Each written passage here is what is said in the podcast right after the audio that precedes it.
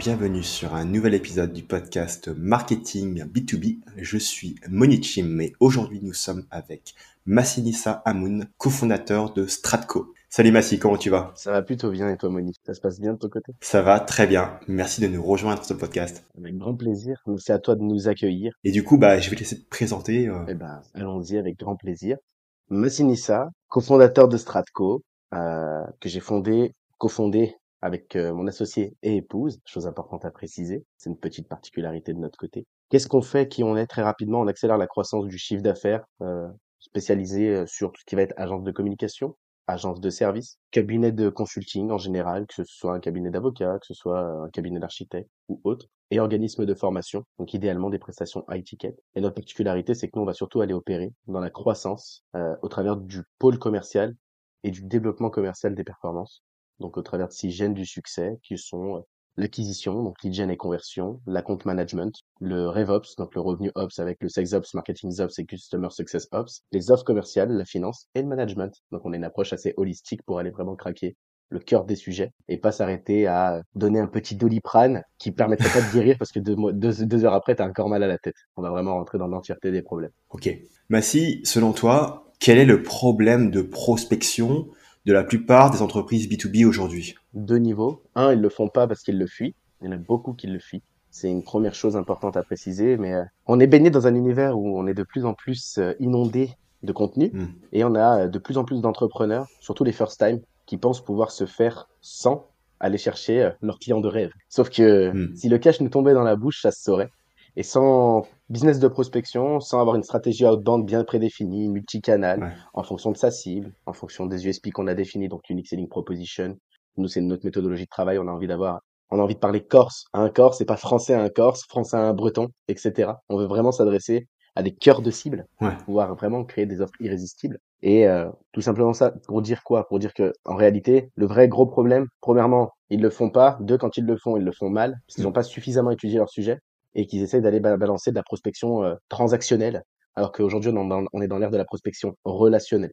Ouais, c'est hyper intéressant euh, ce que tu dis. Et c'est vrai que moi, des, des messages de prospection euh, transactionnelle, hein, j'en reçois euh, plusieurs par semaine et ça part directement à la poubelle en fait. Directement, euh, tu te dis, bon, ok, enfin, il a pas compris ou elle a pas compris quoi. C'est ça. Et puis, beaucoup de jeux, pas assez de tu. Je pense qu'on est sur euh, des prospections très égocentrées souvent.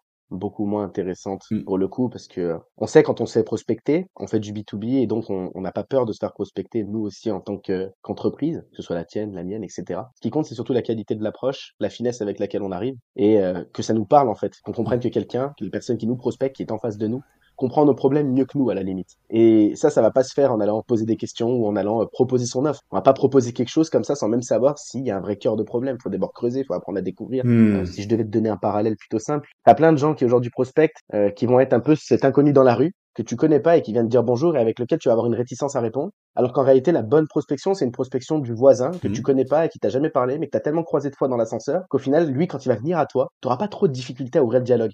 Donc en fait, faut d'abord créer un climat de confiance, d'abord créer un climat relationnel pour pouvoir peut-être potentiellement entrer en profondeur. Après, c'est un jeu de momentum, donc parfois c'est le bon moment, parfois ça l'est pas, et ça, ça s'entretient. Et du coup, toi, tu, tu préconises quoi euh, comme euh, approche à mettre en place avant de commencer à prospecter? Il y a deux sujets. Il faut travailler déjà premièrement en profondeur, je dirais. Pas s'arrêter à un premier niveau de réflexion. Il faut aller la confronter soit avec des experts, soit avec des associés. Se remettre dessus à froid, parce que c'est souvent bâclé. Et euh, on est un peu dans l'ère où euh, tout le monde te dit de passer à l'action et d'itérer ensuite. Sauf que parfois, un peu de réflexion, ça fait pas de mal. faut pas toujours passe- passer uniquement à l'action, parce que sinon on perd aussi énormément de temps. Donc première chose à faire, un gros, euh, un gros travail de profondeur sur une segmentation des clients types qu'on a envie d'adresser, parce qu'il y a ce qu'on imagine, par exemple, si on prenait l'exemple de Stratco, tiens, ce sera plus simple pour l'imager et pour les auditeurs. Moi aujourd'hui, j'ad- j'adresse vraiment des cibles assez euh, diverses et variées en soi, et je peux pas parler à un cabinet euh, d'architectes comme je peux aller parler à, à une agence de com euh, ou de personal branding, par exemple. Dans ces cibles-là, donc, j'ai déjà quatre targets que je vais ensuite sous-segmenter de mon côté, euh, que ce soit par euh, niveau de croissance, donc euh, niveau de croissance, c'est-à-dire on va capitaliser sur le volume de chiffre d'affaires qui a été fait sur une année, par exemple, Mm. parce qu'on aura des problématiques qui vont être différentes. Et donc, si on arrive à sous-segmenter chacune de nos targets cure, et ben en gros, on va se retrouver vraiment à pouvoir parler correctement du bon message, envoyer le bon message au bon moment à la bonne personne, et pas être vraiment euh, totalement à l'ouest, ou juste très généraliste, parce que ça, ça se sent aussi, d'accord? Et donc, pour pas être généraliste, pour vraiment bien parler, il faut sous-segmenter. C'est un travail qui est jamais fait. Euh, franchement, pour la majorité des clients que j'ai pu accompagner dans ma carrière, j'en ai vu beaucoup, c'est jamais arrivé. Euh, Il y a très très peu de Mhm. gens qui rentrent dans cette sous-segmentation vraiment euh, chirurgicale, minutieuse. Mais c'est celle-ci qui fait le succès d'une prospection réussite. Hein. Ni rien, ni rien d'autre. Donc, première chose, l'ICP. Deuxième chose, travailler plusieurs, plusieurs approches de contacting, AB tester, Hmm. voir ce qui répond le mieux. Et puis, euh, en fonction, euh, avancer avec, faire doucement. Et euh, Ouais. je dirais aussi, euh, idéalement, avoir un peu euh, une sorte de, de lead magnet. J'aime pas l'appeler comme ça, parce que le but étant pas de générer du lead, mais on va dire plutôt de contenu à partager, qui permet à la personne en face de nous euh, d'approfondir justement la thématique qu'on est en train d'évoquer avec lui quand on l'approche. Pour pas être trop dans le direct, en fait. Hmm. On n'est pas obligé de rentrer dans une conversation. On peut juste simplement envoyer ce qu'il faut et laisser la personne un petit peu euh, prendre en maturité sur ce sujet pour revenir vers nous naturellement. Bien sûr, on essaiera d'aller la relancer Mm. une fois ou deux, comme toute bonne personne ou tout bon sales doit le faire, mais euh, toujours avec habileté et avec élégance, un peu comme un gentleman anglais, pas comme un américain euh, caricatural euh, qu'on pourrait aller décrire comme le gros américain posé sur son euh, canapé, euh, qui est un peu bourrin, quoi. Ça, c'est pas l'idée. Je, juste, je, je résume pour l'audience. Déjà, une hyper segmentation. C'est vrai que les gens, ils aiment bien segmenter par niche. Ok, notre niche, c'est ça. Mais ils oublient de segmenter avec d'autres critères. Donc là, tu as précisé euh, la taille de la boîte. Ouais, il y en a, il y en a plusieurs. Hein. Tu... C'est ça. Et puis le deuxième, effectivement, c'est être beaucoup plus subtil dans l'approche, être beaucoup plus dans l'apport euh, de, la, de valeur, euh, l'apport de contenu, et, euh, et la patience, et pas, et pas dérouler son pitch directement euh, de manière bourrine. C'est déjà la base. Hmm. Commencer par ça pour, euh, pour au moins avoir une approche de contacting et pas se tromper d'objectif. Le but, c'est pas de vendre. Le but, c'est juste d'abord d'ouvrir la relation. Et puis, si relation existe et si on se rend compte que ça peut être intéressant potentiellement, qu'il y a des synergies qui sont réalisables entre les deux parties, pourquoi pas essayer ensuite d'aller booker un rendez-vous. Hmm. Au final, c'est, bon, tu me pardonneras ça, mais c'est de la vente qui ressemble pas à de la vente, en fait. Euh, moi, je suis plus dans une dynamique avec Stratco où on, a un adage chez euh, se faire acheter plutôt que vendre. Hmm. C'est une, une obligation chez nous. On, on sera jamais dans la vente. Pourtant, je suis un bon vendeur normalement. Je m'en sors plutôt bien. J'ai pas mal de chiffres en actif, donc ça devrait aller. Mais euh, on sera vraiment dans plutôt euh, une approche de séduction. Si je devais te donner un peu un exemple, allez, on va faire un parallèle un petit peu lourdeau, mais c'est pour euh, Mhm. bien marquer le truc et que, que tout le monde, que toute l'audience puisse, euh, tout le, tout le monde puisse comprendre réellement ce que ça signifie métaphoriquement. Aller séduire une fille dans la rue en lui demandant directement son numéro de téléphone, ça ne marchera jamais. Inversement, euh, créer un moment particulier qui peut être propice à un échange pour, pourquoi pas ensuite, l'inviter prendre, à prendre un verre, à aller au restaurant, etc. Hmm. Bah, votre taux de succès va forcément euh, exploser à ce moment-là.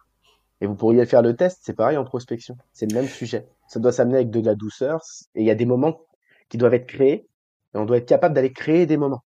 Plus que de créer, euh, d'atteindre des objectifs, on veut, on- le, le but Ouais. c'est vraiment de créer un moment Wow. propice à la conversation. Là, c'est une, c'est une vraie pépite. Et euh, je trouve que la, la métaphore que tu utilises, elle est très vraie, en fait. Je, je l'ai un peu fait en, en- au feeling, donc j'espère qu'elle est, qu'elle est bien choisie. Ouais, non, mais elle est bien choisie, elle est tout à fait réaliste, donc euh, c'est parfait.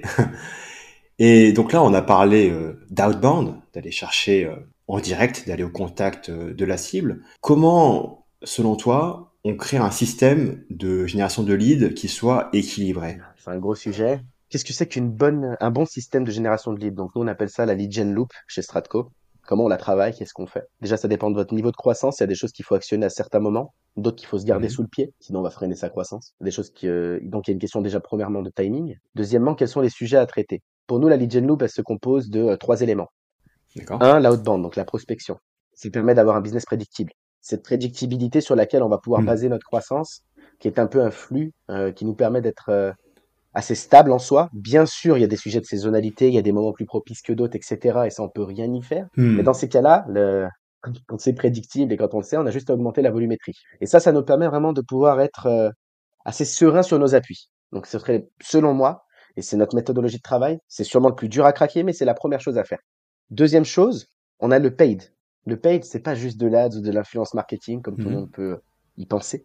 Le paid, c'est aussi euh, des stratégies partenariales, souvent D'accord. sous-estimées. Mhm. Des sujets où on, on- on peut être capable d'aller euh, indexer aussi, euh, parce que en fait, le partenariat, je le range dans le paid, c'est important d'expliquer le pourquoi. C'est que parfois, on a une sorte de rétrocédance qui peut s'appliquer. Pas, pas tout le temps. Mhm. Il y a des fois où on a un partenariat qui est vraiment en mode win-win. Il y a des fois où tu as un plus gros acteur pour qui, par exemple, euh, notre cible à nous, qui est notre cœur de cible, est pour lui une cible poubelle qui finit toujours par Mhm. être nextée. Et dans ces cas-là, bah, pour eux, ça développe du revenu. Pour vous, pour nous, ça développe du business. Mm. Ça, c'est des sujets super intéressants qu'il faut aller craquer, qu'il faut entretenir. C'est pas si simple que ça. Un partenariat, ça s'entretient. C'est comme une bonne relation. Mm, mm. C'est pas juste euh, de se faire des passes. Il y a aussi euh, beaucoup d'humains à l'intérieur. Donc, euh, il y a un vrai sujet. Et le, dernier point, du coup, après la haute bande et le paid, c'est l'organique. À travers plein d'aspects. Que ce soit euh, le contenu, Mm. les, pu- les publications LinkedIn ou autres réseaux. Euh, que ce soit du SEO. Si vous Ouais. avez les capacités de le faire tout seul, ça rentre pas dans la catégorie du paid. Si vous savez le faire, ça rentre du coup dans l'organique que ce soit euh, la capacité à avoir un niveau de recommandation auprès de notre clientèle,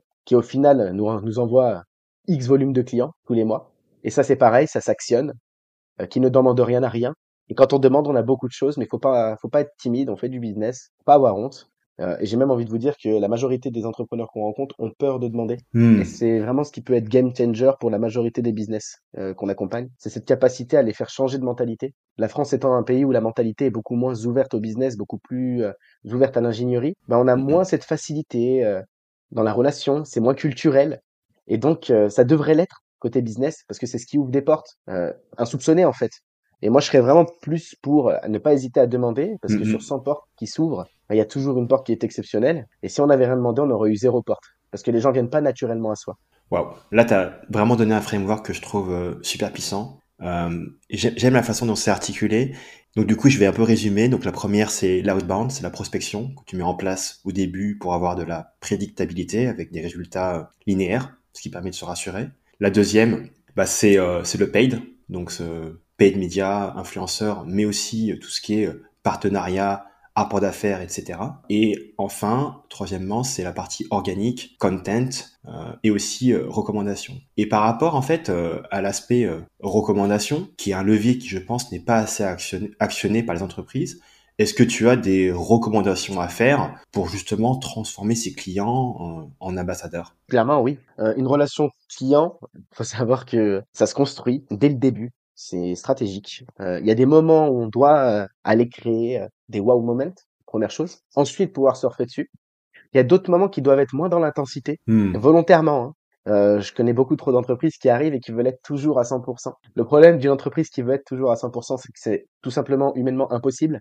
Et donc, quand elle va être à 80, on aura un élément déceptif. Hmm. Mieux vaut être parfois, mieux vaut garder un, un flow à 80% avec des pics à 100% pour créer justement de la valorisation, pour donner envie, pour montrer qu'il y a des moments où ça accélère, pour qu'il se passe des choses. Et euh, deuxièmement, ben surfer Ouais. sur des moments, c'est-à-dire que c'est assez contre-intuitif, mais j'ai- envie de l'évoquer quand même aujourd'hui. Les meilleurs moments, c'est pas quand tout va bien, c'est quand tout va mal. Ayant fait beaucoup d'account management dans ma carrière, c'est un sujet que je maîtrise plutôt bien. Euh, j'ai aussi managé pas mal de teams sur ces sujets, et je dirais que Ah. quand tout va mal, c'est là où on a envie que ça change. Quand tout va bien, il y a aucune raison de changer. Donc, quand tout va mal, ça s'anticipe pour pas que ça aille mal dans le sens où c'est le prestataire qui est tenu pour cause, Mhm. mais vraiment pour que ça aille mal dans le sens où il y a plein d'éléments extérieurs qu'on maîtrise tous pas et dont il faut avoir conscience hum, et dont il faut aussi parler à nos, à nos interlocuteurs, comme euh, le marché, la saisonnalité, des événements extérieurs comme une guerre en Ukraine qui peuvent impacter toute une économie, plein de sujets qui font que parfois, ben, ça se passera pas comme prévu. Et de toute manière, ça se passe jamais comme prévu. La capacité de la compte manager à faire comprendre ça à quelqu'un, c'est ce qui transforme un service 4 étoiles en un service 5 étoiles. Parce qu'au Ritz, prenons l'exemple un peu de l'hôtellerie qui est très très adapté en fait au- à des business de service par exemple ou à cash flow. Ben, au Ritz, on n'attend pas que euh, tu, par exemple, au, au Ritz ou tout autre palace, hein, je suis en train de faire de la pub, je précise, Ouais, pas sponsorisé. Mhm. Mais si je devais simplifier dans tout autre palace, au Ritz ou n'importe où, quand tu arrives, tu as cette petite serviette à la menthe. Tu l'as pas demandé quand t'essuyais, mais elle est là. Quand tu entres en chambre, on te demande tout de suite ta taille de peignoir. On n'attend pas que tu te dises que le peignoir ne te va pas. Hmm. Une bonne relation client, c'est une relation qui s'anticipe. C'est pas une relation qui se vit. C'est une relation où on a un coup, deux coups, trois coups d'avance. Ouais, je vois. Hyper puissant. Donc du coup, en fait, tu connais tellement bien ton client et tu as tellement d'expérience et tu as monté des process, en fait, liés à cette connaissance client que du coup, tu vas pouvoir anticiper, tu vas pouvoir être proactif avec ton client, en fait. Exactement. On- on- il faut vraiment faire de. Alors, la user research s'arrête souvent au niveau de l'acquisition client, Mhm. malheureusement. Ouais. Et si je devais donner un parallèle très clair, c'est qu'un business qui fait que de l'acquisition, qui fasse 300, 500, 600, même 1 million de CA par mois, c'est un business fragile, aussi fragile qu'une brindille, parce qu'au moindre coup de vent de marché, il se passera plus rien et il va s'écrouler, Hmm. tout simplement. Les bons business, pérennes, Ouais. les business qui ont une grosse scalabilité, ce qui est très difficile à avoir, je le sais, quand on est dans des business d'agence, quand on est dans des business de service, c'est pour ça que c'est fui. Ben, le problème, c'est juste pas que c'est pas scalable, c'est que c'est mal scalé par la majorité des entrepreneurs qui sont sur ces sujets-là. Pour avoir une scalabilité, ça passera par une capacité à avoir pensé design thinking son business de manière à avoir du flux et pas du stock. Le stock, c'est le CA, le flux, c'est du MRR, si on devait parler de KPI. Donc le CA, chiffre d'affaires, MR, mensual recurrent revenue. Et un, un, un, MRR, attention à ne pas confondre, c'est pas une offre en stock qu'on lise sur trois mois. Ça, ça reste du stock. Un MRR, c'est une offre à l'issue de laquelle on a X volume de clients qui renouvellent et un taux qu'on peut considérer bon, c'est euh, au moins 70%. Hmm. À ce moment-là, on peut se dire qu'on a craqué un business de manière à avoir un raisonnement en flux. Et après, c'est euh, le jeu des mathématiques. Moi, je fais beaucoup de mathématiques, beaucoup de revenus, donc euh, Hmm. Pour le coup, c'est un sujet super important de côté finance, mais pour donner un parallèle que tout le monde connaît, c'est les intérêts composés. Bah là, c'est le chiffre d'affaires composé. Faire de l'acquisition à 300K, ça plafonne, parce qu'au bout d'un moment, tu plafonnes sur ton marché. Tu peux en faire 100, 200, 300, 500, 1 million, peu importe le marché, ça dépend de sa capacité à être porteur, de ton niveau de concurrence sur le marché, de ta capacité à toi à avoir ah indexé de la séduction sur la phase d'acquisition. Mais si tous les trois mois tes clients se barrent, il ne restera pas grand chose. Si tous les six mois tes clients se barrent, il ne restera pas grand chose. Donc l'enjeu est dans l'acquisition et la rétention. Exactement. Et si tu arrives à penser ton business avec euh, ne serait-ce qu'une LTV sur 18-24 euh, mois, la customer value, alors ce matin j'ai fait un post sur ce sujet qui pourrait être intéressant et euh, sûrement que je te partagerai pour qu'on puisse le partager du coup à l'audience. C'est vrai, ça peut être très intéressant parce que c'est très technique, mais la différence entre un business qui est pensé en flux et un business qui est pensé en stock, c'est que chaque client que tu rapportes va, va être à x3, x4 versus un business pensé en stock, justement. Et ça change tout. Parce qu'il faut aussi prendre conscience que plus tu allonges dans le temps ton accompagnement, hein. plus tu as de sujets à craquer, plus tu as de problématiques qui se créent. Parce que quand on résous une, tu en as une nouvelle qui arrive. Et plus tu crées une indispensabilité, auprès de, bah, justement de ton client. Parce que plus il hmm. travaille avec toi, plus il y a l'aversion à la perte. Et s'il part, mais il va, il va retrouver quoi en fait? Hmm. On n'en est pas sûr.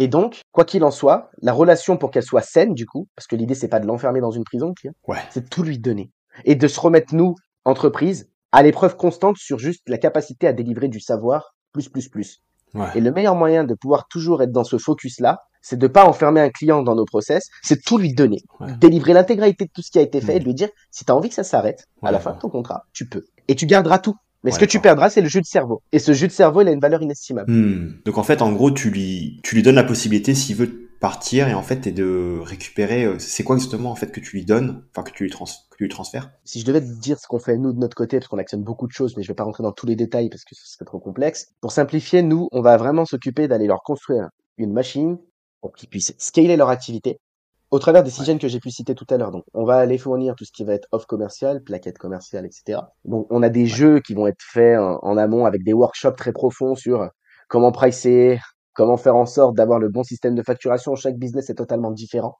Donc, c'est vraiment du sur-mesure, qu'on soit très clair là-dessus. Et puis, en plus, c'est amené à toujours être dans un process d'itération. Les bonnes réponses, moi, je les ai pas. Moi, je réduis le scope de mauvaises réponses. Ça, c'est mon rôle. OK? Grâce à l'expérience. En face de moi, j'ai des personnes qui connaissent hmm. mieux leur sujet que moi. Par exemple, quand je travaille avec un avocat, forcément, j'ai pas le niveau d'un avocat sur ses compétences techniques. Mais c'est pas mon rôle. Mon rôle, c'est le revenu. Et donc, on va confronter les deux visions pour comprendre ce qu'on peut construire au mieux mais la réalité, elle est où? Elle est que si on limite un maximum le scope des fausses, mauvaises, des fausses bonnes réponses, bah, il reste quand même des mauvaises réponses qui peuvent arriver. Et on va plutôt aller cultiver l'itération, le feedback client, parce que les meilleures réponses, c'est que vos clients qui les ont. Alors, faut pas tout écouter non plus hein, dans la user research. Il y a plein de choses à jeter à la poubelle, mais il y a parfois des choses très pertinentes, et c'est ce qui permet d'arriver à une offre irrésistible. Donc ça, c'est pour le côté off on va tout délivrer, tout donner, on s'en fout. Mm-hmm. À savoir que de toute façon, plus on avance dans le temps, plus une entreprise aura besoin de diversifier soit ses business units, soit son expansion géographique, soit soit des nouveaux élargir son catalogue d'offres. Donc en fait, ça ne s'arrête un peu jamais en soi si on veut être capable d'aller générer tout le temps du revenu. Deux, c'est le c'est le revenu mm. ops. Donc là, c'est vraiment la machine de savoir. Si je devais te donner un peu un parallèle pour simplifier, la majorité des entreprises aujourd'hui, euh, quand elles recrutent, elles recrutent à un instant T. Euh, moi, je suis la recrue, donc je suis euh, prenons l'alphabet Z.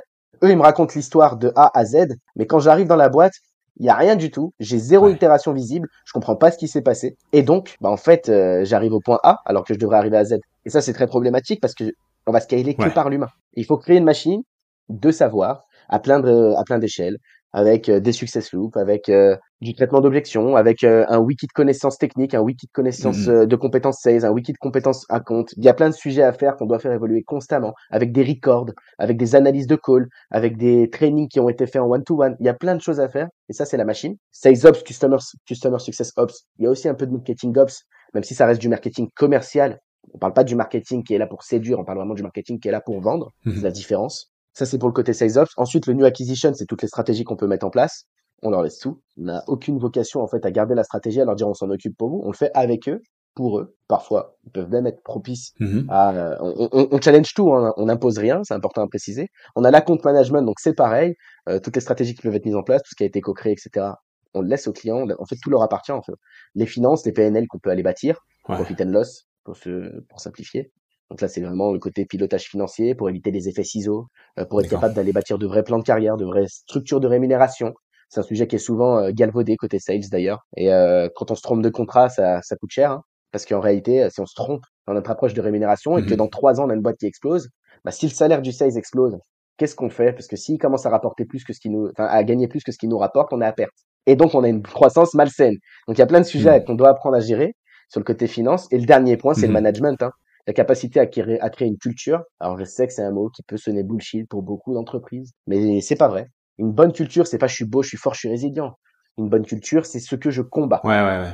Mhm. pour avoir en fait uniquement des personnes qui vont nous permettre de scaler notre business parce que si on est tous alignés sur nos combats, qu'on soit peu importe qu'on soit tous différents, on sera tous sur le même bateau et on va pouvoir faire tirer le bateau tous dans le même sens. Ça c'est super important. Donc tu as ce côté culture, tu as ce côté aussi rituel à mettre en place parce qu'il faut Mhm. il faut qu'il y ait un épanouissement total des collaborateurs.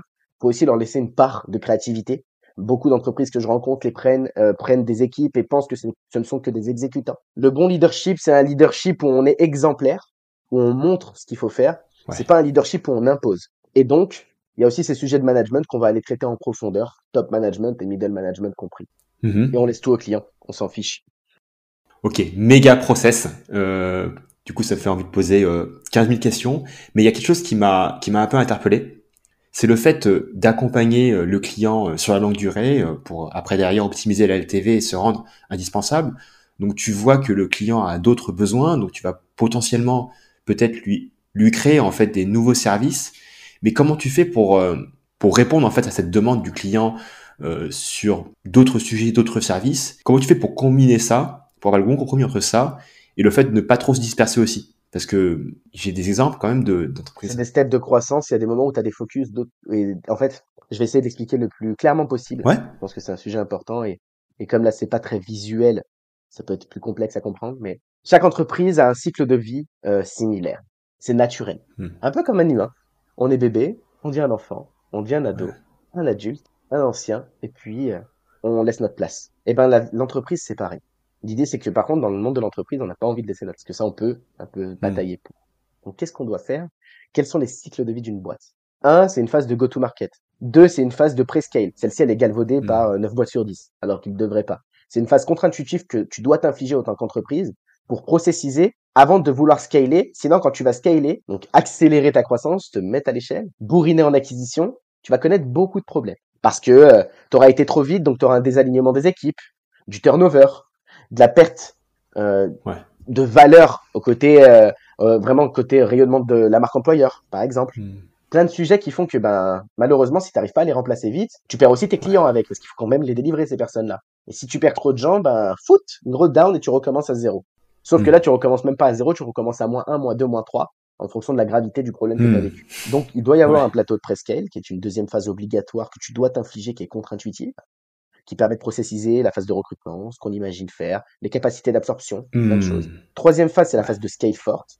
Donc là, on part d'une boîte qui commence de zéro, hein, pour expliquer à tout le monde. Et on le fait côté macro parce que micro, dans chacune de ces phases, il y a aussi plusieurs pivots à avoir. Simplifié. On va rester sur le macro. Une Ouais. fois qu'on a scalé, on va atteindre une maturité du scaling, Mhm. donc un volume d'acquisition qui va se stabiliser au bout d'un certain temps. C'est naturel parce que le marché, ben, atteint son plein régime par rapport à notre concurrence, Ouais. par rapport à notre offre, notre positionnement, etc. Et on se rend compte bah, que notre acquisition, ça y est, plafonne. Ça, c'est des sujets où ensuite on rentre dans la dernière phase, qui est une phase de réinvention. Ce cycle-là, c'est une phase où euh, bah, soit on se réinvente, soit on meurt. Faut être très cash là-dessus. Et euh, va falloir être capable d'aller Mm. se réinventer de trois manières différentes. Mm. Soit la diversification, catalogue, euh, nouvelles offres, etc. Créer des synergies entre ce qui existe déjà de notre clientèle ou des, même des sujets à total opposé parce qu'on se rend compte que dans notre plusieurs recherches, on a des clients qui nous demandent des choses qu'on proposait pas. Donc ça, c'est la diversification. Deux, c'est l'expansion géographique. Répliquer le modèle à l'international, c'est une possibilité. C'est pas une obligation. On peut tous les faire en même temps, mais euh, vaut mieux faire cho- chaque chose en son temps pour pas non plus se tromper de jeu. Sinon, on peut vite brûler les ailes. Et dernier point, bah, le rachat de société pour aller un peu plus vite. Si tu as eu la capacité de générer un bon cash flow et que tu es suffisamment large, euh, aucune grosse entreprise que tout le monde peut connaître Mhm. n'est pas un nuage d'entreprise. hein. Ça aussi, c'est un sujet dont on parle très peu euh, aux petites structures, mais euh, tous les gros paquebots qu'on voit dans le CAC 40 euh, ou qu'on peut connaître, je suis bien placé, j'ai travaillé en interne, Hmm. à l'intérieur, sont des Hmm. nuages de plein d'entreprises. C'est le meilleur moyen de croître vite. Racheter une connaissance, appliquer nos process, faire ce que nous on sait faire de mieux, optimiser ce qui existe et créer tout de suite des synergies entre nos deux portefeuilles clients. Il n'y a pas plus simple. Par contre, ça coûte un peu d'argent, donc il Hmm. faut avoir mieux géré sa croissance. Et ça, c'est un cycle de vie numéro un. Ensuite, on part sur le cycle de vie numéro 2, du coup. Et en fonction de ce que tu as réinventé, bah, tu repars sur un go-to-market de l'autre côté. Mais tu as aussi le premier cycle de vie qui continue, lui. Et donc, tu commences à avoir une diversification de tes business units. Hmm. Tu as plein de sujets. Et en fait, plus ça grossit, moins moi, de mon côté, nos clients ont vocation à partir. Parce que ça se complexifie de plus en plus. Pour te donner un peu de visibilité. Ouais, c'est c'est juste euh, méga méga intéressant et c'est vrai que cette partie de prescale dont tu as parlé, on n'en parle jamais, mais vraiment jamais, tu vois. Là, ça m'a même même fait penser à mon propre business en fait, tu vois. C'est vrai qu'on peut on pense juste à acquisition, acquisition, acquisition, mais on pense pas à cette partie-là de préparation. Donc, euh, est-ce que tu peux peut-être préciser un peu plus euh, que- quels sont les pour toi les, les steps qui sont vraiment euh, indispensables? Si je vous donnais nos gènes du succès que je vais répéter, bah oui, je vais te donner Ouais. les gènes du succès euh, qu'il faudrait appliquer, sur lesquels on doit avoir un focus en fonction de la step de croissance. Quand on est en go-to-market, faut pas se poser 400 questions. Le management, poubelle, on s'en fiche. Mais il faut quand même avoir créé sa culture. C'est un sujet qui est trop galvaudé. Une culture, ça se construit, ça ne s'invente pas. Et ça se construit dans le temps. Donc faut le faire dès le début. Parce Mm. que elle sera pas parfaite au départ, mais elle va finir Ouais. par le devenir. Et elle va s'affiner, s'affiner, s'affiner. C'est comme un bon vin ou un bon fromage. Ça prend du temps. Donc tu as ce sujet-là à craquer sur le côté euh, management, mais le reste, Ouais. on s'en fiche un peu. Deux, la finance, on s'en fiche un peu. Ce qui compte, c'est juste d'avoir une offre qu'on sait vendre, qui est rentable et qui nous fait gagner de l'argent pour le moment-là. On va pas rentrer dans ces détails. Troisième point, la compte management. T'as pas, t'as pas encore de portefeuille client, tu mets sur le côté, on y reviendra plus tard. Mais il faut quand même avoir pensé à avoir des offres en flux. Donc on va rentrer sur le point des offres commerciales. Tout de suite avoir, être, être capable de modéliser son business pour avoir un, un fonctionnement en flux. C'est ce qui va te faire gagner contre n'importe quel de tes concurrents. Ouais. Parce que il y a quand même un truc qui se dit souvent. Les, on n'est que des confrères maintenant, il n'y a pas de concurrents. Je peux t'assurer qu'au bout d'un certain niveau de croissance, tes confrères deviennent tes concurrents. Ok? Ça, c'est les petites boîtes qui disent ça au début pour faire des incursions de marché, parce que c'est mieux d'être en collectif. Un jour ou l'autre, ça devient tes concurrents. Hmm. Parce que au début, on raisonne pas en part de marché, mais quand on a suffisamment grossi, ça commence à être le cas. Et donc, Ouais. tu dois focus tes offres commerciales, ton acquisition et ta capacité à aller euh, créer la machine, donc ton sales ops, Hmm. sur le côté commercial, hein, parce qu'on va faire un focus sur ça. Ok? Et c'est super important.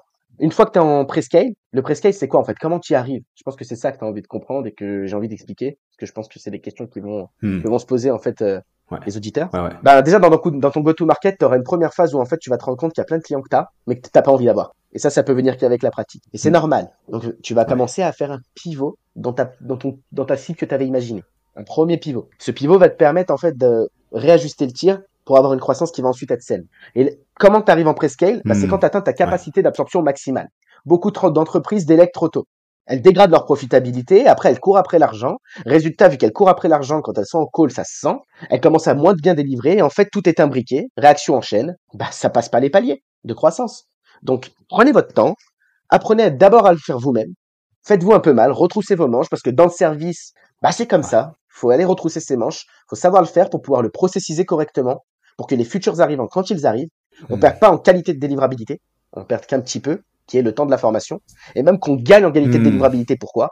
Parce que tout bon CEO qui se respecte ne fait pas que la délivrabilité, il s'occupe aussi de faire ses ventes en début de, en début de croissance, il s'occupe aussi de faire sa communication, il s'occupe de sa compta, il s'occupe de tout. Donc, quand on mettra un expert sur un seul sujet, une spécialisation, il sera forcément meilleur que nous, cette personne-là. Et c'est très bien. C'est comme ça qu'on scale, l'humain. C'est prendre des meilleures Hmm. personnes que ce qu'on est nous sur une seule thématique. Ça veut pas dire qu'on la maîtrise pas, mais ça veut dire que comme nous, on fait trop de choses à la fois, on peut pas être plus bonne que elle sur ce sujet-là. Elle aura le temps de rentrer en profondeur sur plein d'aspects, proposer des itérations, d'être euh, à l'écoute. Et c'est comme ça qu'on scale correctement. Donc, Ouais. une fois qu'on a la capacité d'absorption pleine, on va dire plutôt 80% pour pas attendre la fin du monde, eh ben on commence à se poser sur le prescale. Le prescale, c'est euh, ta capacité à réfléchir tout de suite à, euh, ok, si je prends un salarié sur 35 heures, il va pouvoir absorber X volume client. Vous mettez toujours moins 20%. On a, souvent, on a souvent tendance à surestimer sur ces sujets-là. Hmm. On, on applique la règle du moins 20%, et puis après, on- si on se rend compte que ça va, il y a de la marge, tant mieux. S'il n'y en a pas, au moins on est tranquille pour la prédictibilité. Et donc, une fois que ça c'est fait, on se dit, OK, on va le payer comment? Qu'est-ce qu'on fait? Quel est le choix qu'on fait face à ça? Est-ce qu'on prend un- quelqu'un en externalisé? Est-ce qu'on commence par prendre un freelance? Est-ce qu'on internalise tout de suite la compétence? Ça, c'est des sujets qui sont assez variables et que je dois traiter, moi, de mon côté, euh, en fonction de l'entreprise. Parce qu'il y, a des, il y en a pour lesquels ça va être important d'internaliser tout de suite parce que c'est le cœur du problème. Il y en a pour lesquels on va d'abord Mhm. jongler parce que ce sera plus avantageux euh, pour qu'elles puissent avoir une croissance saine et plus forte. Donc ça, ça se jauge un peu au cas par cas. Et une fois que tu as fait tout ça, c'est bon.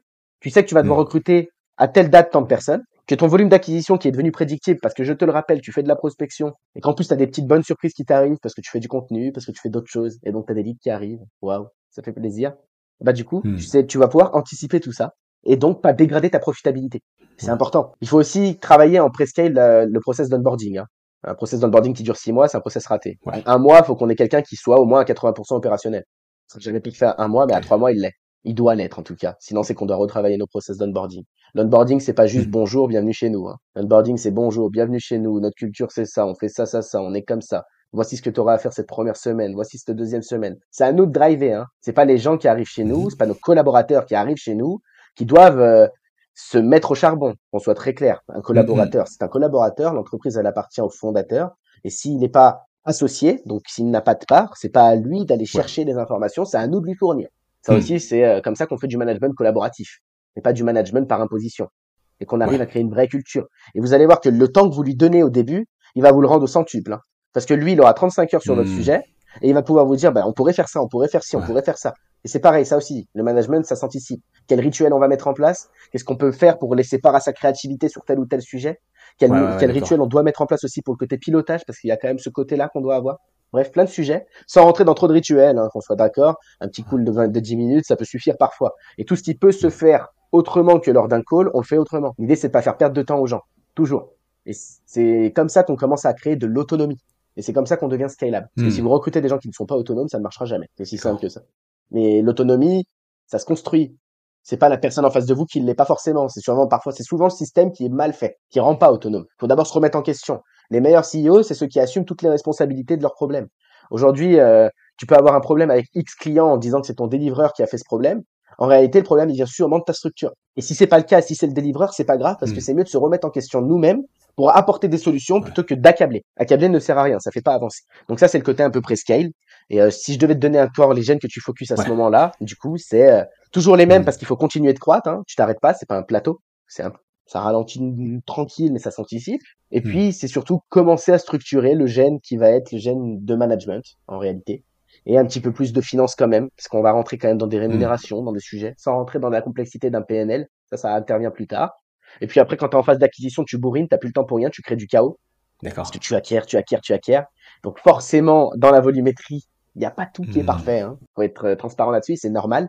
Ce qui compte, c'est de garder un niveau de satisfaction euh, assez, assez élevé euh, et de d'avoir justement avoir un bon un bon account management pour euh, que les clients soient au courant que quand tu es en train de skier, ça se prépare. hein. Ouais. Quand tu préviens, il y a un truc qui est très simple. Le meilleur imprévu, c'est celui qui se prévoit. Ouais. Il n'y a pas d'imprévu dans la vie. Les seuls imprévus qu'on peut avoir, c'est parce qu'on a manqué à notre tâche et qu'on n'a pas été assez euh, rigoureux. C'est dur à entendre, mais c'est souvent le cas. Et donc, il faut prévoir ces coups-là. Il faut en Hmm. parler avec tes clients. Ta croissance, elle les concerne aussi. On est dans un business d'humain, de service. Leur croissance nous concerne, mais notre croissance les concerne. Et si on Ouais. prépare les terrains, ça se passe toujours mieux. Ça se passe toujours bien. Il y a toujours plus de compréhension. C'est souvent de la communication en soi. Le- Et c'est l'importance de la communication qui doit être positive et active et non passive et négative. Hmm. Voilà. Si je devais te parler un peu euh, jusqu'au mode presque. Super intéressant. Bon, de toute façon, je vais, prendre... je vais prendre des notes sur mon propre podcast. Ça va être super. Avec plaisir. Et euh, mais juste, ouais. Du coup, comment tu fais en fait essentiellement pour communiquer au client? Bah, En fait, c'est ça. En fait, tu tu vas lui dire un peu que ouais, là, on va on va scaler assez rapidement. Donc euh, voilà, il risque d'y avoir des bêtises. Enfin, comment tu diplomatiquement et intelligemment, comment tu fais pour euh, faire passer le message? Très clairement, déjà quand je vends à l'entrée, je vends la vérité. Première chose à préciser. Hein. Euh, j'ai tendance à sous-promettre pour surdélivrer. Je promets des 8 et euh, je délivre des 10. Comme ça, au Hmm. moins, on est sûr qu'il y a un effet waouh. Ça, c'est un jeu. Ça se crée, ça s'anticipe dans tes offres commerciales. C'est un travail à avoir. Euh, anticiper aussi le côté délivrabilité sur qu'est-ce qu'on peut créer, quels sont les moments qu'on doit aller faire, etc. Du coup, on est déjà dans des dynamiques très positives. Je tiens ma promesse. On n'a pas de promesse de résultat. Je serais un fief et menteur d'aller promettre à quelqu'un que je peux faire passer son business dans trois Hmm. mois à un million. Ça marche pas comme ça. Moi, ce que je peux promettre, c'est des garanties de moyens. J'ai un background avec mon épouse. Hmm. Euh, on a fréquenté de belles entreprises. Euh, on a de beaux clients. Et donc, ça permet justement de montrer que les garanties de moyens, t'apportent du résultat. Mais faut être très co- cohérent là-dessus il faut pas promettre euh, quelque chose qui n'est pas tenable. Euh, il faut avoir qu'une seule parole. Et quand tu tiens ta parole, c'est bizarre, mais tout se passe très bien. D'accord. C'est aussi simple que ça.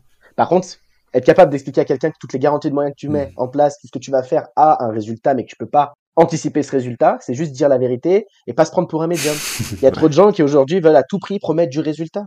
Et promettre du résultat, c'est le meilleur moyen de, de un, soit se mettre dans la merde, soit deux, se mettre de la pression, soit trois, mettre tes clients dans l'embarras. Hmm. C'est jamais positif tout ça. Alors promettre du résultat quand tu le peux, mais promettre du chiffre par expérience, euh, c'est jamais viable. Parce qu'il y a trop d'aléas euh, dans la vie, ça se passe jamais comme prévu, il faut pas se mentir. Et quand quelqu'un vous promet du chiffre, posez-vous plutôt la bonne Ouais. question de red flag en vous disant mais attends, si encore il vous le délimite pas dans la durée, ça va, que c'est possible. Mais si vous le délimite dans une durée, dans Ouais. X mois, je te fais atteindre temps, bah, euh, n'y croyez pas, ça Ouais. marche jamais. Alors, tu as aussi parlé de la problématique euh, du recrutement. Est-ce que tu pourrais euh, peut-être euh, exposer un peu plus euh, ta théorie par rapport au recrutement? Comment comment on fait pour bah, pour définir le bon profil qu'on cherche, pour choper les bonnes personnes, les sélectionner et puis après derrière les faire rentrer? C'est un vrai sujet. Je vais vous dire ce que nous on fait. Après, euh, attention, hein, je précise que tout ce que je partage, euh, ma- euh, je n'ai pas une parole parfaite. Il se peut qu'il y ait des choses qui euh, soient optimisables par d'autres experts. Le recrutement étant quand même un métier euh, bien particulier. Mais euh, ce que je peux dire, c'est comment définir un cadre pour Mhm. avoir les bonnes personnes. En tout cas, sur un pôle commercial, ça, je sais le faire. On va pas parler d'autres choses. Euh, recruter peut-être le bon technicien, Mhm. etc. Ça, c'est des sujets qui vont plutôt incomber Ouais. au CEO de notre côté. Et sur le côté pôle commercial, qu'est-ce que c'est, par exemple, qu'un bon sales, qu'un bon account manager, comment on fait pour le recruter correctement, pour être sûr qu'on est aligné, qu'on n'aura pas un turnover, etc. Alors, on n'est jamais sûr de rien, parce que euh, celui que tu recrutes, il peut être heureux. Et pour moi, il y a deux portes de sortie dans une entreprise qui permettent de juger si tu as bien recruté. La raison du départ, qui doit incomber euh, à la vie privée en général, quelqu'un qui déménage, quelqu'un qui change de vie. Hmm. Ça, c'est pas négatif. Hein. On doit pas enfermer ses employeurs, euh, ses employés, ses collaborateurs, pardon, en tant qu'employeur. Et donc, ça, c'est positif. C'est un signal qui Mm. permet de comprendre qu'on est bien positionné. Deux, des collaborateurs qui, qui ont des moments pour s'exprimer sur ce qui va pas. On est souvent, en tant que CEO, enfermé dans notre monde. J'en ai rencontré beaucoup qui euh, avaient tendance à avoir coupé les liens. Et je pense pas que ce soit la bonne approche. Je pense qu'il faut quand même avoir euh, des moments réguliers où on a le temps de Mm. pouvoir échanger euh, en toute transparence, en fait. Mais ça, ça se crée dès le début. Parce que si ça arrive comme un cheveu sur la soupe un peu plus tard, on le voit plutôt comme un piège quand on est un collaborateur. Il peut y avoir cette tendance-là. Donc ça se crée dès le début. Et euh, pour Mhm. recruter un bon profil, je rajouterais par-dessus tout euh, bah, le fait d'avoir vraiment travaillé votre culture et vos combats. Parce que si quelqu'un n'est pas en phase avec ce que vous Mhm. combattez, il sera jamais en phase avec vous managérialement parlant.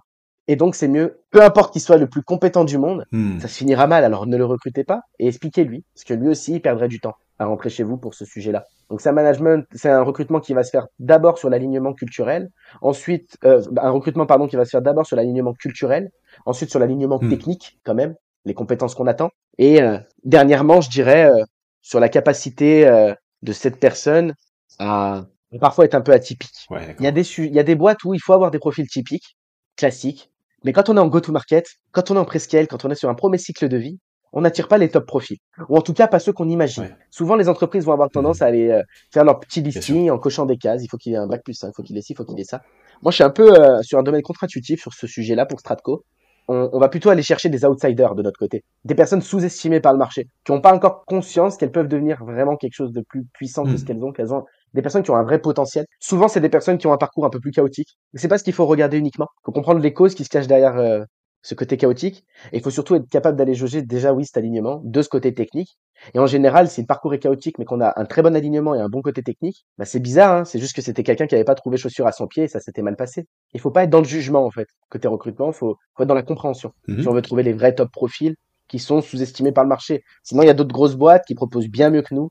Et forcément, ils iront là-bas. Hmm. Il faut proposer une expérience, une vie, euh, des choses comme ça. Un projet de vie qui s'incorpore. En fait, c'est une boîte, ça doit s'incorporer dans le projet de vie d'un collaborateur. Et c'est pas au collaborateur et à son projet de vie Hmm. à se formater par rapport à l'entreprise. Sinon, ça se finit toujours mal, un jour ou l'autre. Alors, il y en a qui sont plus cash, qui le diront direct. Hmm. Il y en a qui euh, disent rien et qui le gardent en sous, mais qui vont faire des recherches et finiront par partir. Donc, d'où la nécessité, nécessité de donner suffisamment d'informations au candidat pour que, pour qu'il sache aussi qu'il y a un fit.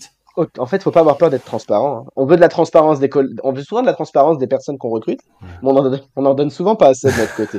Non, non, faut être transparent pour recevoir Ouais, la transparence. Réciprocité. Trop bien. Pour euh, clore l'interview, j'aimerais te poser une question sur un truc que tu avais abordé au tout début.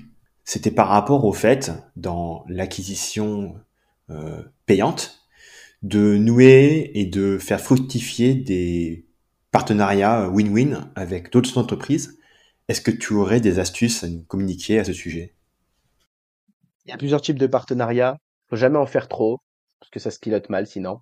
Un, celui que je vous ai donné tout à l'heure, donc c'est le fait d'aller chercher un quelqu'un de plus gros que nous, pour qui notre cœur de cible est sa poubelle, pour aller lui proposer de dégager des revenus de ce qu'il envoie à la poubelle, parce que nous, sa poubelle, pour nous, elle vaut de l'or. Première chose. C'est pas des partenariats faciles, mais euh, faut aller les chercher, Mhm. faut se donner les moyens et euh, et le sujet des partenariats est très très mal traité, donc souvent en fait il y a plein de portes qui s'ouvrent. Deuxième type de partenariat, c'est des partenariats d'optimisation de revenus, donc qui sont pas des partenariats de développement pour notre structure, mais qui nous permettent à nous d'optimiser. Ça peut être des synergies, des manquants sur ce qu'on propose nous de notre côté. On se rend compte que je dis n'importe quoi. Regarde, Mhm. Money, euh, une boîte qui propose du marketing externalisé se rend souvent compte que euh, elle, elle attaque du B2B, elle va souvent se rendre compte que bah, c'est bien, il y a du lead, mais si les sales se convertissent pas, il se passe rien. Bah, potentiellement, ça peut être intéressant pour elle de se rapprocher de Stratco Ouais. parce que nous, on va avoir cette capacité à avoir justement euh, le pouvoir de pouvoir les aider à mieux transformer. Mhm. Et au final, ça crée une synergie qui est vraiment totalement constructive avec un maillon de la chaîne qui devient total, alors qu'au début, on n'était que sur une seule partie, par exemple. Donc ça, c'est Mhm. des partenariats qui peuvent être intéressants sur ce côté euh, optimisation de revenus. Et sinon, euh, par expérience, les partenariats de boîtes qui ont à peu près le même niveau de croissance sont jamais très viables. C'est rare, en tout cas. Hmm. Parce qu'en fait, vous êtes dans les mêmes sujets. Ouais. Donc vous allez tous les deux pas avoir le temps de vous apporter Hmm. mutuellement suffisamment. Voire d'être des concurrents au final, c'est ça? Ah, c'est même pas forcément, tu vois, tu peux même être sur deux sujets externes. Mhm. La réalité, c'est que compte dans ta croissance, vous êtes à peu près au même stade de croissance, donc tous les deux euh, pas suffi. En fait, faut soit, faut souvent passer avec quelqu'un qui est plus structuré que nous parce qu'il a le temps à accorder à ce partenariat que toi t'as pas en fait. T'en as moins, qu'on le veuille ou non, c'est naturel. Même si, même si tu Hmm. t'en donnes, t'en auras moins qu'une boîte qui est structurée, qui a des responsables partenariats, qui, qui entretient la. Et en fait, c'est jamais vraiment une relation qui est pile poil à l'équilibre. Il y en a toujours un qui est un petit peu plus investi que l'autre. Ce qui compte, c'est juste d'en avoir conscience et d'articuler la chose correctement pour pallier aussi à cet investissement de leur côté. Donc, plus ils sont investis, plus euh, on va avoir tendance à leur accorder une rétribution sur les passes qu'ils nous font. C'est normal, Hmm. parce qu'il faut remettre le partenariat à l'équilibre et c'est la manière financière de pouvoir le remettre à l'équilibre. Waouh, merci, merci beaucoup d'avoir apporté toutes ces pépites, c'était ouf. Euh, comment ça se passe pour les gens qui veulent en savoir plus sur toi ou sur Stratco? Bah, écoutez, pour l'instant, euh, à notre euh, grand malheur, on est en train de créer notre site internet parce que c'est vrai que euh, on s'est lancé exactement il y a alors fin octobre, donc euh, ça va faire quatre mois et quelques pour simplifier. Et donc, euh, Mhm. euh, on n'avait pas encore tout pensé, tout processisé. Aujourd'hui, on atteint les 40K d'MRR sans site internet. Mais ça arrive, donc pour tous ceux qui veulent vraiment en savoir plus, bah, venez directement me contacter sur LinkedIn. Je vous assure que je suis assez agréable pour le coup et que je on répond à tout le monde. Que ce soit moi ou Shaima, parce qu'on répond toujours à deux, c'est un profil en duo.